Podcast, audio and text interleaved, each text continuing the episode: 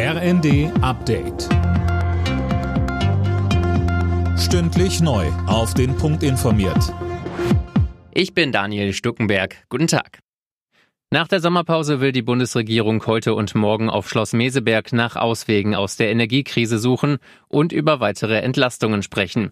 Vor der Kabinettsklausur sorgten vor allem interne Streitereien für Schlagzeilen.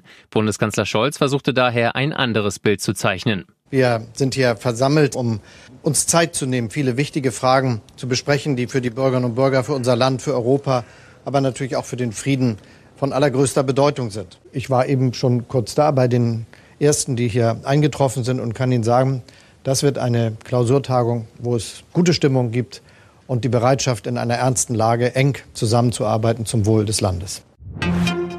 Der Deutsche Städtetag fordert beim Thema Energiesparen eine gemeinsame Kraftanstrengung. Die Kommunen würden mit gutem Beispiel vorangehen, auch wenn es oft Widerspruch gäbe, so Städtetagspräsident Lewe, zum Beispiel wenn es um kühlere Temperaturen in Schwimmbädern oder Schulen gehe.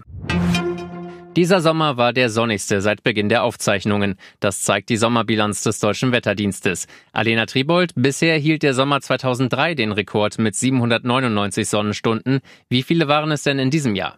820, also 21 Stunden mehr als im bisherigen Rekordsommer. Auch die Temperaturen waren höher als normal, vor allem weil es im August außergewöhnlich warm war. In Sachen Trockenheit gab es keinen neuen Rekord, viel hat aber nicht gefehlt. Mit 145 Litern pro Quadratmeter im Durchschnitt war es nur in fünf Jahren trockener. Beim Deutschen Wetterdienst sieht man einen klaren Trend. Wie ein Sprecher sagte, wird so ein Wetter im Sommer in Deutschland bald schon typisch sein.